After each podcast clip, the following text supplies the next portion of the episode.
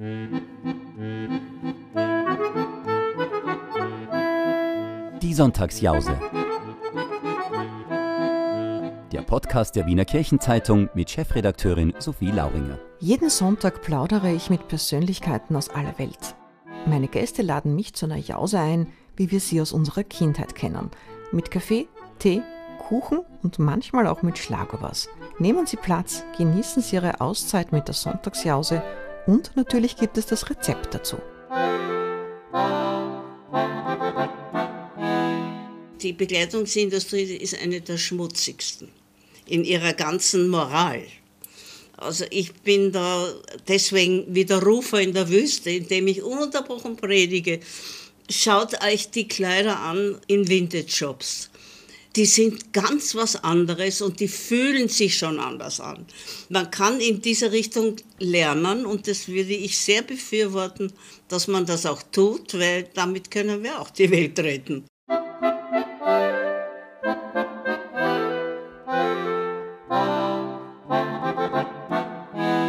In der Sonntagsjause bin ich heute im neuen Jahr in unser voriges Jahrhundert zurückgeworfen. Denn Ingrid Raab hat für mich in ihrem Geschäft äh, Flow Vintage den Tisch gedeckt. Das kleine Geschäft ist es in, der, in einer Gasse unweit des Naschmarkts und äh, ist auch international bekannt. So schreibt zum Beispiel der Louis Vuitton Guide, dieser Laden ist der Himmel für Vintage-Fans. Danke für die Einladung in diesen Himmel für nostalgische Mode. Ja, sehr lieb, dass du vorbeikommst und ich beantworte dir gern alle Fragen, die du hast. Ingrid, wenn ich dich vorstelle, dann denke ich als erstes einmal an Mode, an hochwertige Mode, die du selber trägst und für die du Markenbotschafterin bist. Du hast nämlich Wiens erste Vintage-Boutique eröffnet und das war 1978, also wirklich im vorigen Jahrhundert. Und du bist eine Beraterin in allen Stilfragen, so erlebe ich das eigentlich bei dir. Du gibst dich äh, hier mit Dingen, die man heute pre-loved nennt. Das heißt, äh, Dinge, die schon einmal von anderen geliebt wurden und in Verwendung waren. Äh, bist dabei aber ein sehr junger Geist geblieben, wenn ich dir auch ein Kompliment machen darf. Du Danke. siehst blendend aus, aber ich darf verraten, 80 Kerzen waren schon auf der Geburtstagskerze. Ja, schon vor zwei Jahren. genau, du hast den 80er schon gefeiert. Äh, bevor wir zu deinem Berufsleben kommen, möchte ich aber doch zurückgehen ähm, in deine Kindheit. Du bist ein Kriegskind. Du bist aufgewachsen in einer Zeit, als es in Österreich nach der Zerstörung eigentlich nichts gab. Äh, hast du das auch so erlebt? Hast du das erlebt, dass das eine arme Gesellschaft ist oder dass du in einer armen Familie bist oder dass du eine arme Kindheit hast? Also ich persönlich weniger an meinem, äh, in meiner Familie, weil wir hatten ein Siedlungshaus mit Garten und dort konnten wir alles anbauen, von Gemüse über Obst, über Kräuter, alles Mögliche. Das heißt, wir waren nicht vom Hunger geplagt. Wir hatten auch Händeln und wir hatten Hasen. Und das war alles etwas, was damals sehr wichtig war. Aber wir haben gewisse Dinge nicht gehabt. Das war Milch, das war Mehl, das war Butter und so weiter. Und da mussten wir hamstern gehen. Das war damals der Begriff, dass wir zu Fuß, meine Mutter mit Rucksack und ich obendrauf, wir sind in, nach Niederösterreich gepilgert, sozusagen zu den Bauern und haben dort versucht, diese Lebensmittel zu bekommen. Und das Gegengeschäft war meistens Schmuck oder irgendwelche wertvollen Sachen für Milch und für Butter oder für Schmalz, je nachdem. Und da habe ich schon gesehen, dass das ein armes Land ist. Was hast du als Kind getragen? Ähm, also HM gab es natürlich nicht, Modeketten waren nicht vorhanden. Äh, hast du schon zu Hause etwas von Nachhaltigkeit mitbekommen, vom Auftragen? Wie war denn das damals? Ja, schon, weil meine Mutter zum Beispiel, da gab es damals sehr viel Hausierer. Und da war ein Hausierer ein Liebling meiner Mutter, weil der hatte Stoffe. Und sie hat sich selbst gelernt, wie man näht und hat mir die ganzen Sachen selber genäht. Von Kleidchen über Mantel, über äh, Schuhe konnte sie natürlich nicht, aber Kleidung hat sie für mich absolut genäht mit wunderbarer Stickerei zum Teil, da hat sie sich gespielt. Also es gab es sonst nichts. Es gab also keine Geschäfte, wo du Kleidung kaufen konntest. Das war nicht nur meine Mutter, die das damals gemacht hat, sondern das waren alle Frauen. War da schon absehbar, dass du selber in den Modebereich gehen Nein. wirst? Ich war nur, ich war affin in diese Richtung, das muss ich sagen. Weil ich habe ganz gerne immer die Kleider meiner Mutter getragen. Die Abendkleider und die Schuhe von ihr, die mir natürlich alle viel zu groß waren. Aber es war mir wurscht. Ich habe also mit dem Theater gespielt. Also deine Mutter war auch schon schick und hat sich äh, Ja, meine. Mutter war sehr schick, muss ich wirklich sagen. Es gibt Fotos von ihr, wo du glaubst, sie ist ein Filmstar aus den 30er Jahren. Eine wahnsinnig schöne Frau, die sehr modisch war. Äh, Dann kommen wir gleich einmal äh, zurück zu Flow Vintage, zu deinem Geschäft. Äh, Was bedeutet Flow? Ja, das ist etwas, das fragen mich viele. Das hat überhaupt keine Bedeutung. Und zwar, ich habe es nach den Buchstaben aneinandergereiht. Wenn du anschaust, besteht es aus drei Gesichtern. Das eine Gesicht ist fast ganz verdeckt, das nächste hat einen Pelzkragen und das letzte hat dann ein Gesicht im O. Und das hat mir so gefallen, dass ich das genommen habe. Und wenn mich jetzt die Leute fragen, woher es kommt, fragen viele vom Flohmarkt, muss ich vehement widersprechen, weil Flohmarkt ist bei mir bei Gott nicht. Aber ich sage dann, ja, das kommt von Florence, Abkürzung. Mit der du zwar nichts zu tun hast, aber Ja, es klingt gut. nicht. Aber es klingt gut, ja. Was heißt Vintage? Als ich klein war, gab es Second-Hand-Läden. Da hat es drinnen meistens muffelig gerochen und war eher eine unappetitliche Geschichte, in die ich nicht gerne reingegangen bin. Äh, woher hattest du deine ersten Designerstücke? Naja, das ist auch eine lange Geschichte. Ich hatte, vorher war ich beim ORF und habe dort äh, Beiträge gemacht. Und mein letzter Beitrag, bevor ich dann ab, also weggegangen bin vom ORF, war vom Castel Bachac. Ich weiß nicht, ob dieser Name ein Begriff ist. Ich glaube, ein berühmter Designer. ist ein französischer Designer, der dann auch auf der Angewandten unterrichtet hat, so wie die Westwood. Und der hatte recycelt. Der hat aus Spitalsdecken Mäntel gemacht, designt, wunderbare. Er hat aus Käsenetzen Abendkleider geschneidert. Und er ist heute, glaube ich, noch zum Teil bekannt dafür, für seinen Teddybärenmantel. Der hat aus lauter kleinen Teddybären einen Mantel, die waren ganz dicht angenäht an den Mantel und der ist, ist im Museum mittlerweile.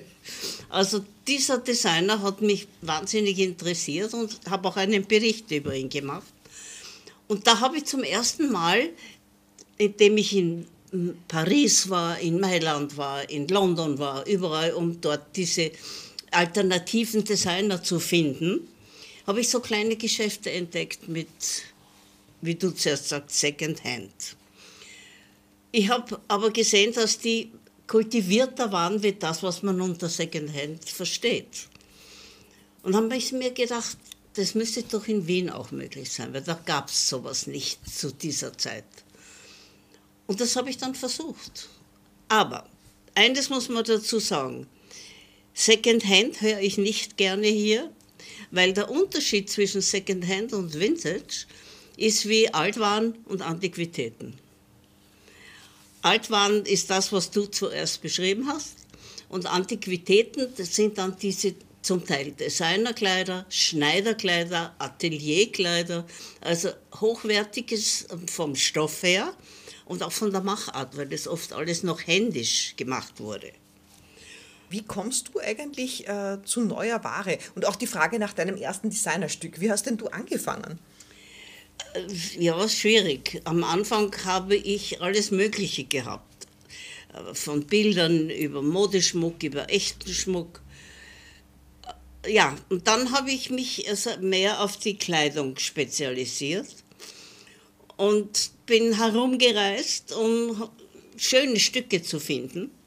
War auch in Amerika Und in Amerika gibt es viele Designer, die wir aber nicht kennen. Aber einige Namen habe ich jetzt dann doch mitgenommen. Und dann habe ich mich umgeschaut hier in Wien, ob es da auch irgendwas in diese Richtung gibt. Wobei ich sagen muss, dass zu der Zeit, wo ich begonnen habe, die Designer nicht unbedingt jetzt äh, gängig waren, weil das konnte sich ja niemand leisten. Das muss man ja sagen, die Ware, die bei dir ist, die wir hier als äh, Vintage-Kleidung ähm, kaufen, probieren dürfen und kaufen können, das sind ja sehr, sehr teure Stücke in der ursprünglichen Anschaffung gewesen. Ja. Und wenn du sie jetzt hier kaufst, sozusagen Vintage kaufst, dann ist es natürlich günstiger, wirklich sehr günstig zum Teil, und hat ein Designerstück. Wobei ich immer wieder sagen muss, das Wort Vintage gibt es schon lange, aber das war eingesetzt für Whisky und für Weine. Ein Vintage-Wein ist ein hochdotierter Wein, der kostet ein Vermögen. Da war jetzt unlängst, glaube ich, eine Sendung über diese Weine, die so teuer sind. Da gibt es nochmal zwei, drei Flaschen. Also das ist etwas ganz Spezielles. Und daher, es kommt aus dem Französischen. Es heißt eigentlich Vintage. Erlesene Weine. So kommt es eigentlich rüber. Und die Amerikaner haben das Wort dann verenglischt, veramerikanisiert und haben Vintage daraus gemacht. Und da hat dann, das ist jetzt circa 20 Jahre her, hat dann dieses Wort Einzug in die Mode genommen. Und in den letzten Jahren, so erscheint es mir, ist es ein richtig positiv besetztes Wort. Äh, man trägt bewusst Vintage, man hat bewusst Vintage, weil, und jetzt kommen wir auf ein ganz großes Thema, das dir ja so ein Herzensanliegen ist, weil Nachhaltigkeit wiederverwenden entdeckt wird.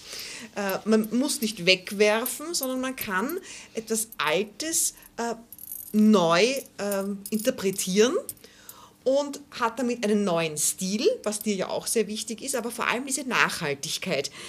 Wie erklärst du denn das, diese Nachhaltigkeit, wenn ich bei dir Stücke kaufe? Naja, die Nachhaltigkeit besteht darin, dass dieser Hut wie neu ausschaut.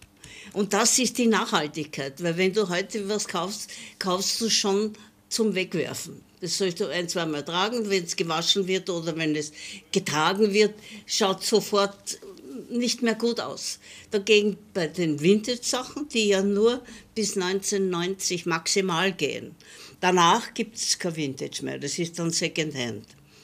Aber diese äh, Nachhaltigkeit ist etwas, was wir viel mehr einsetzen sollten mit der Kleidung.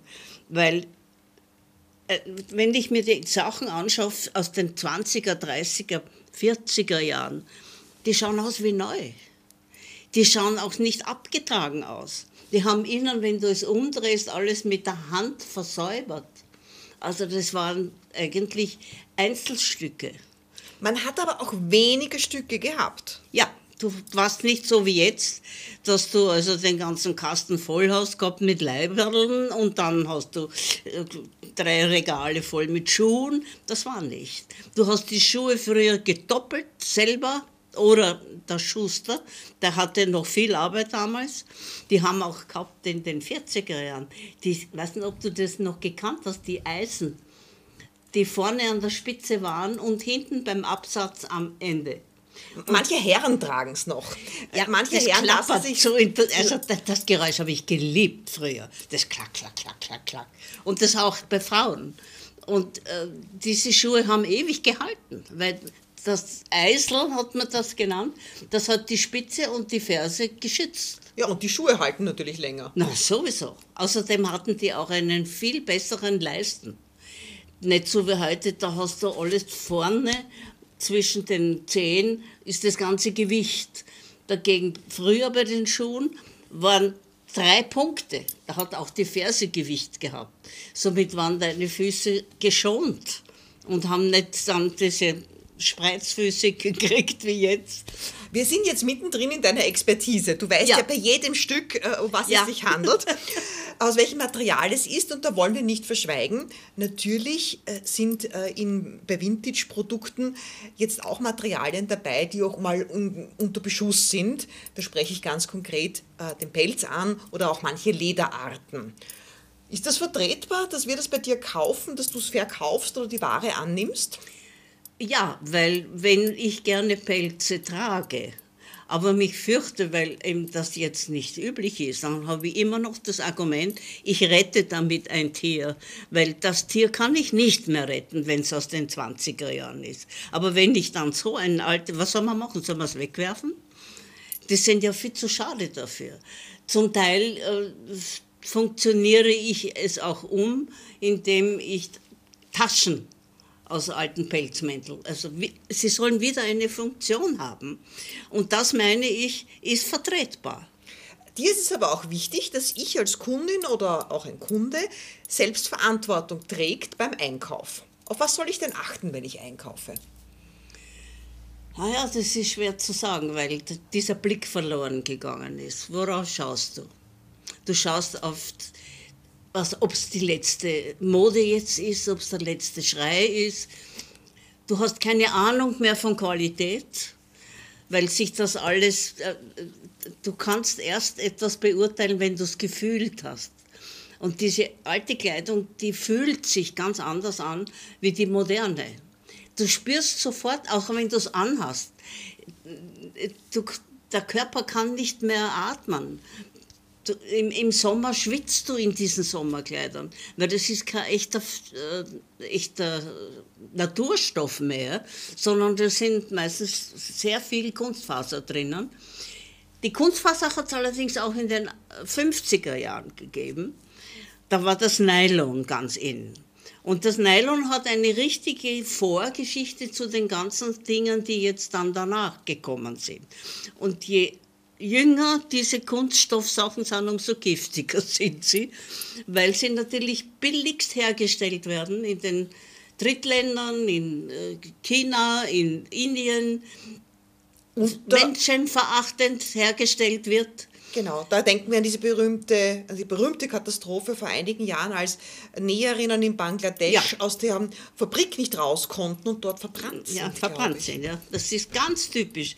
Und das, ich muss sagen, wirklich, die, die, die Bekleidungsindustrie ist eine der schmutzigsten in ihrer ganzen Moral.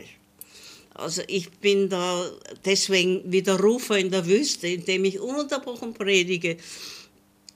Schaut euch die Kleider an in Vintage-Shops. Die sind ganz was anderes und die fühlen sich schon anders an. Und wenn ich es probiere, spüre ich, wenn ich ein Nylon anhabe, ein grausliches, oder ein Trevira oder Polyester, das ist ja das Schlimmste von jetzt, das merke ich selbst dann, wenn ich es nicht gewohnt bin. Also man kann in dieser Richtung lernen und das würde ich sehr befürworten, dass man das auch tut, weil damit können wir auch die Welt retten. Ich weiß ja, dass du wirklich bei den Stücken äh, den Stoff erkennst oder auch erklären kannst. Du erklärst ja auch die Schnitte und den Designer. Was verstehst denn du unter Beratung deiner Kundinnen? Ja, erstens einmal, dass ein Kleid und eine Kundschaft sich vertragen. Das heißt, die müssen sich leiden können. Weil sonst passt das nicht. Das merkt man sofort und das sage ich auch. Wenn eine Kundschaft zu einem Kleid hingreift, weil sie einfach die, die Farbe jetzt haben will, beziehungsweise den Schnitt. Und wenn ich dann was sagen darf, das frage ich vorher, darf ich meine Meinung sagen. Ziehen sie es sofort wieder aus, das passt ihnen nicht. und versuche dann ihr das zu zeigen, was ihr passt. Also die Beratung besteht darin, dass ich versuche, ein Kleid und eine Person zu Freunden werden zu lassen. Die müssen sich mögen. Nur dann funktioniert es, dann schaut das auch gut aus, weil sie das schon ganz anders trägt. Ähm, jetzt haben wir schon angesprochen, dass die Designerkleidung bei dir leistbar ist. Äh, wieso zahlt es sich denn aus, in so ein altes Stück zu investieren? Wieso es sich auszahlt? Mhm. Na, weil du ein Einzelstück hast, das hat sonst niemand. Äh, wenn ich jetzt anfange, ähm, mich dafür zu interessieren, einmal der Sache eine Chance geben will und in eine Vintage-Boutique, wie zum Beispiel in deine gehe, äh, wo fange ich denn da an? Äh, was hat denn einen Sinn, sich da mal näher anzusehen? Was empfiehlst du denn da? Naja, ich frage zuerst einmal, welches Interesse besteht. Soll es ein Mantel sein? Soll es ein Kleid sein? Soll es ein Rock sein? Äh, was hätte sie gerne? Es gibt nämlich mehrere Möglichkeiten, Vintage zu tragen. Es gibt Frauen und Paare, die sich komplett durchstylen in einem Jahrzehnt, die zum Beispiel nur 40er Jahre tragen. Und die suchen auch, wenn die auf Reisen sind, Vintage-Shops auf, die 40er Jahre verkaufen und das kaufen sie. Die zweite Kategorie ist, dass die ein Einzelstück haben wollen, dass ihnen das niemand nachmachen kann. Die dritte Kategorie sind die, die Kreativen, die das mixen mit der modernen Garderobe, die zum Beispiel eine Jeans von jetzt tragen und dazu eine wunderschöne handgestickte Seidenbluse aus den 40ern oder ein Pulli aus den 70er Jahren. Also da kann man sehr viel kombinieren. Was war denn dein erstes Stück? Mein erstes Stück war ein fast transparentes, rot gemustertes, also mit so Blumen, äh, wie heißt das, Georgette-Kleid aus den 30er Jahren mit Unterkleid. Da war ich sehr schlank damals. Und das hat mir wahnsinnig gut gepasst.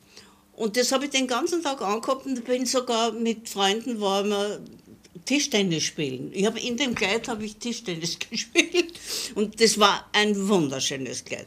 Damit habe ich es natürlich sehr strapaziert, weil die Stoffe waren natürlich sensibler wie die heutigen. Und dadurch ist dann irgendwann einmal bei der Naht eingerissen oder ich habe es zu sehr beansprucht. Aber die 30er, 40er Jahre war meine Lieblingszeit. Und da habe ich mich dann schon sehr, noch was hatte ich. Ich hatte mir gekauft, ganz früh schon, als ganz junge Frau, ein Jahrhundertwende-Kostüm aus, aus, aus naturfarbenen Leinern. Und mit dem bin ich wirklich auf der Straße gegangen. Und die Leute haben sich umgedreht und wohlwollend mir nachgeschaut. Da darf ich aber reinscheren.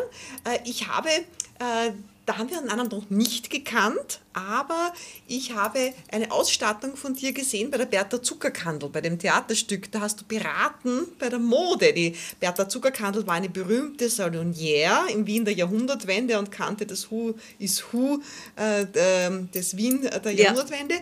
Und du hast mitgeholfen ja, ich bei, der, bei den Kostümen. Ja, ja, genau. ja, ja.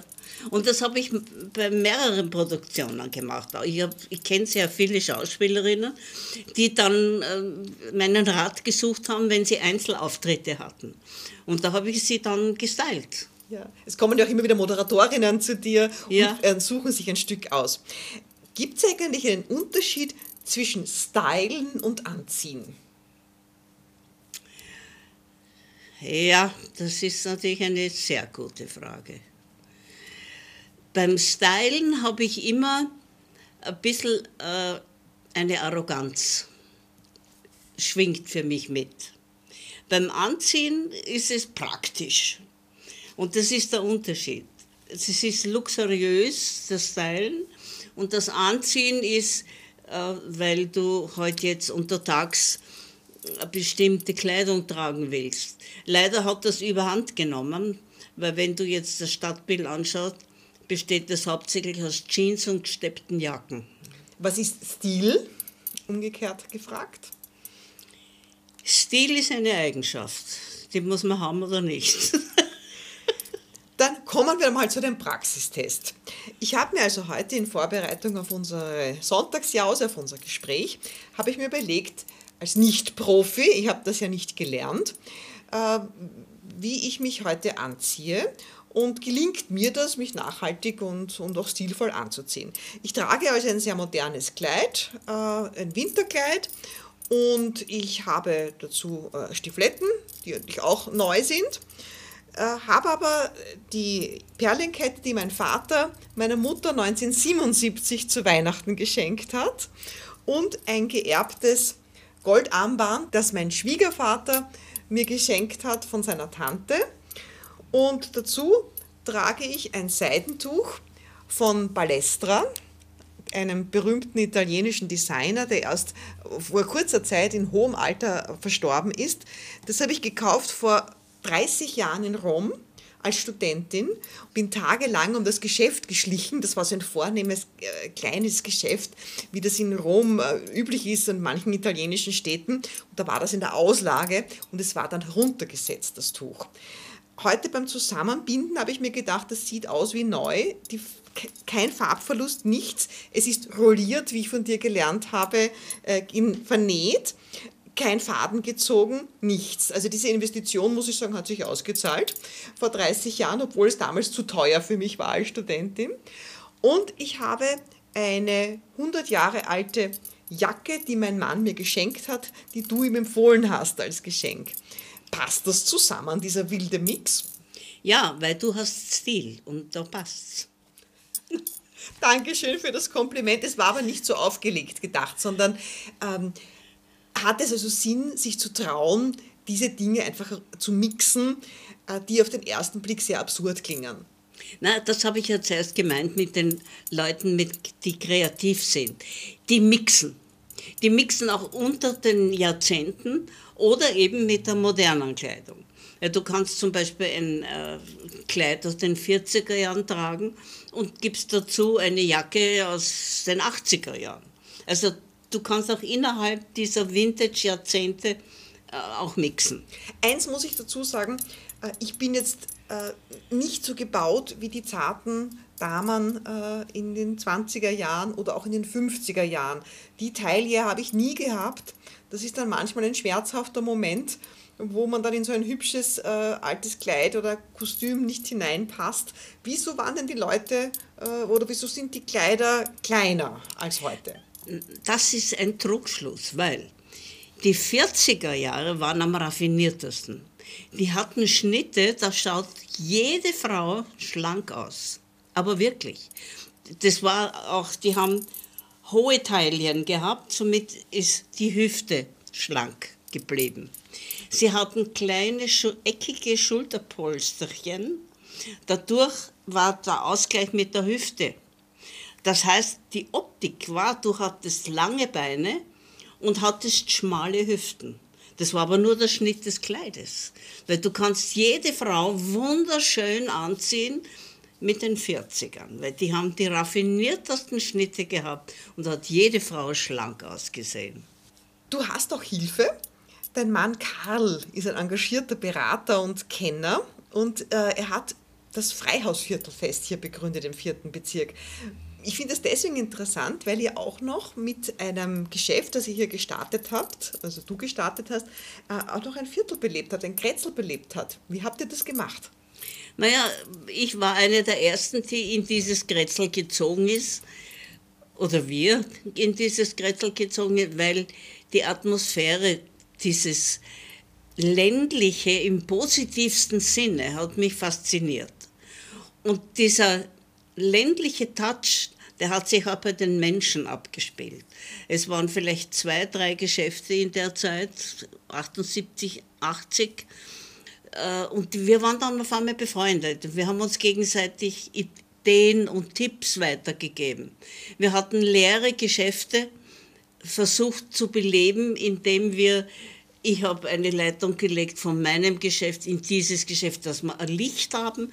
Die andere hat einen Antiquitätensessel hingestellt. Ich habe dazu noch eine Puppe mit einem hübschen Kleid hingestellt. So haben wir die Gasse immer mehr belebt. Und das hat dann Geschäftsleute interessiert und die sind dann hergekommen. Und irgendwann einmal haben wir dann mehrere Leute hier gehabt. Die Gastronomie hat sich auch eingefunden. Und es ist immer ganz wichtig, eine Gastronomie in so einer kleinen Geschäftsstraße zu haben, weil dort die Leute gerne sitzen und dann vielleicht einen Sprung vorbeischauen. Und das war eigentlich der Beginn, dass wir uns zusammengeschlossen haben und gesagt haben, jetzt machen wir Werbung für uns. Und wie machen wir die? Indem wir ein Fest veranstalten. Und da haben wir damals begonnen und mein Mann hat das dann irgendwann übernommen und hat daraus wirklich eines der interessantesten Straßenfeste gemacht mit Musik und mit Kinderprogrammen und mit allem möglichen. Live-Musik. Kultur, Live-Musik. Also das war dann wirklich sehr, sehr gut und mittlerweile gibt es jetzt seit 25 Jahren. Wir haben überhaupt noch nicht über das Essen gesprochen, apropos Kulinarik. Äh, du bist eine, eine Köchin, die auch Salziges kocht und du äh, hast mir jetzt empfohlen, einen Lammtopf. Wie kommst du auf diesen Lammeintopf? Ja, weil äh, fürs Frühstück wäre mir nichts eingefallen, sage ich dir ganz ehrlich. Aber man kann ja auch vielleicht sich am Abend zusammensetzen oder am Wochenende. Und dieser Lammeintopf, das ist eine meiner Lieblinge, weil äh, da gibt es ein Buch von einem Italiener, der einen Mönch beschreibt, der mit Rucksack und mit Wanderschuhen durch Italien zieht und immer in den Klöstern jeweils ein paar Tage bleibt. Und aus Dankbarkeit dafür, dass er dort wohnen und schlafen darf, bekocht er die, die anderen Mönche. Und immer mit dem, was dort wächst, beziehungsweise welche Tiere dort sind. Also immer. Äh, Nachhaltig und regional. So ist es, absolut. Und das hat mich schon ewig, dieses Buch habe ich, das ist mittlerweile, glaube ich, sogar vergriffen. Und nach diesem Buch bekoche ich Freunde. Und das hätte ich euch ganz gern auch als Rezept gegeben, dass man das einmal vielleicht ausprobiert. Es ist ein wunderbarer eigentlich ist es eine Winterkost, weil Kohl ist ein Wintergemüse. Aber den schmeckst du nicht. So, viele wollen keinen Kohl. Das merkst du nicht. So wie das verarbeitet wird, ist es ach, delikat. Dann sagen wir, es ist zwar eine Sonntagsjause der Podcast, aber es ist zum High Tea, passt perfekt. Das Lamm nach italienischem Rezept, regional und saisonal, weil es ein gutes Winteressen ist. Ja. Ja, wir haben noch eine Rubrik, äh, auf die habe ich dich sanft vorbereitet.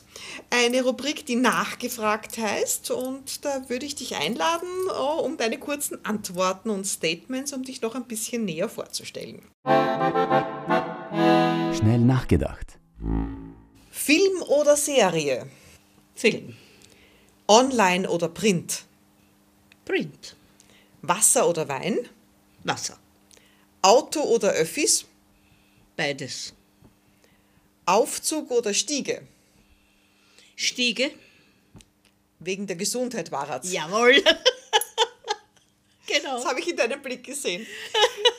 Knödel oder Nockerl? Knödel. Und was passt besser zum Lammeintopf? Knödel oder Nockerl? Nudeln. Gleich die Empfehlung für alle Hörerinnen ja. und Hörer, bitte, wenn nachgekocht wird, dann Nudeln Mit dazu Nudeln. kochen. Hund oder Katze? Katze. Mein letzter Urlaub war? Toskana. Mein Lieblingsfach in der Schule? Turnen.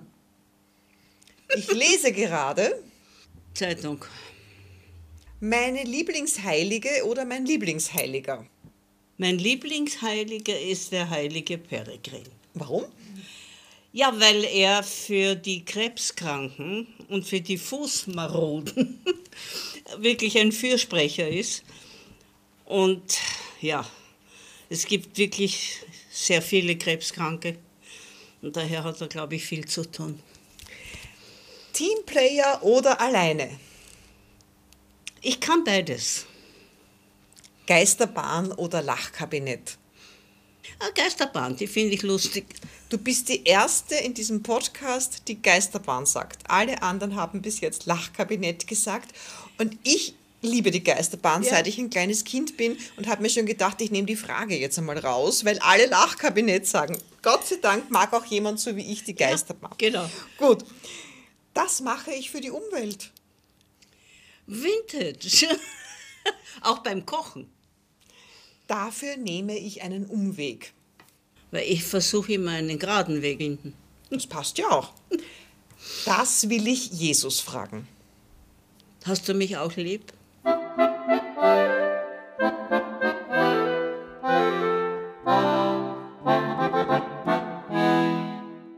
In jeder Folge gibt es eine Info zu unserem Gast, die ein bisschen überraschend ist, die man nicht äh, gleich weiß.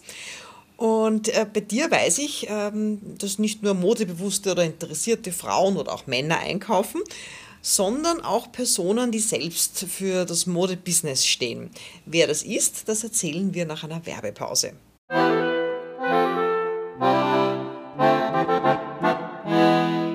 Werbung Der Sonntag ist neu auf Instagram. Wenn Sie uns folgen, dann haben Sie bis Ende Jänner die Gewinnchance auf 10 winterliche Genusspakete von Sonnentor und Unverschwendet. Sie finden uns unter der Sonntag. Wir sehen uns auf Instagram.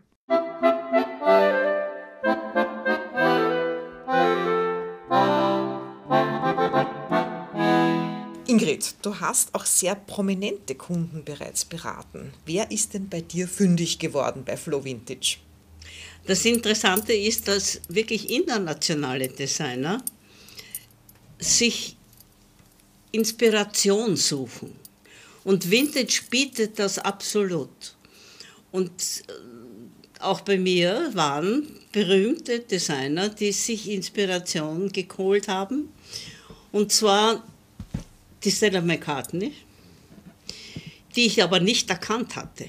Sie war also mit dem Handy sehr beschäftigt und hatte eine Freundin mit, habe ich gedacht, Freundin, dabei war das die Assistentin. Und die hat mich auch nicht angeschaut und die hat mich auch nicht gegrüßt. Also sie war sehr, sehr in sich mit dem Handy. Hat aber dann doch einiges gefunden, hat das ihrer Assistentin gegeben und husch war sie wieder draußen. Wer freundlicher war, war der Mark Jacobs. Der hat sich auch dafür interessiert, aber typisch Mann, der hat ganz einen anderen Zugang gehabt. Also viel, viel klassischer und, und, und strenger in seiner ganzen äh, Ideensuche, muss ich sagen. Ja, und dann noch vielleicht, die nicht so bekannt sind, waren also hier Escada hat seine Guides geschickt und etliche, das sind also viele äh, Berater der großen Designer, sind vorher in diese Vintage-Shops gegangen und haben vorsortiert. Was machen die mit diesen alten Kleidungsstücken? Die haben einen Fundus. Und in diesem Fundus wird dann die Inspiration für Stoffe, für Qualität der Stoffe, für Muster der Stoffe, für Schnitte. Also die machen da sehr, wie gesagt, sehr viel. Von Pucci war zum Beispiel wer da. Die, suchen, die haben zwar ganz eine bestimmte Erkennbarkeit in ihrem Stil, aber trotzdem wollen sie es oft noch toppen. Und da brauchen sie Inspiration muss man auch sagen, in diesem Geschäft hier, wo ja eigentlich wirklich äh, bis auf die, die Bankomatkasse alles alt ist, äh, kann man doch wirklich viel Inspiration für sich selbst mitnehmen. Äh, ich finde das äh, sehr schön, dass eben auch die, die Designer selbst in die Vintage-Läden gehen und nicht nur, nicht nur wir. Ingrid, ich danke dir für deine Expertise und dass du dein Wissen auch teilst und nicht für dich behältst. Das ist, finde ich, eine sehr schöne Eigenschaft von dir. Und ich darf jetzt ein paar Hüte probieren. Du hast ja Hüte bekommen. Ja, also erstens einmal vielen Dank, dass du da warst und noch bist und probierst. Und ich danke dir für das wirklich schöne Interview. Danke dir. Ja. Danke, Ingrid. Auf bald. Haben Sie Fragen, Anregungen und Wünsche? schreiben Sie uns an podcast.dersonntag.at.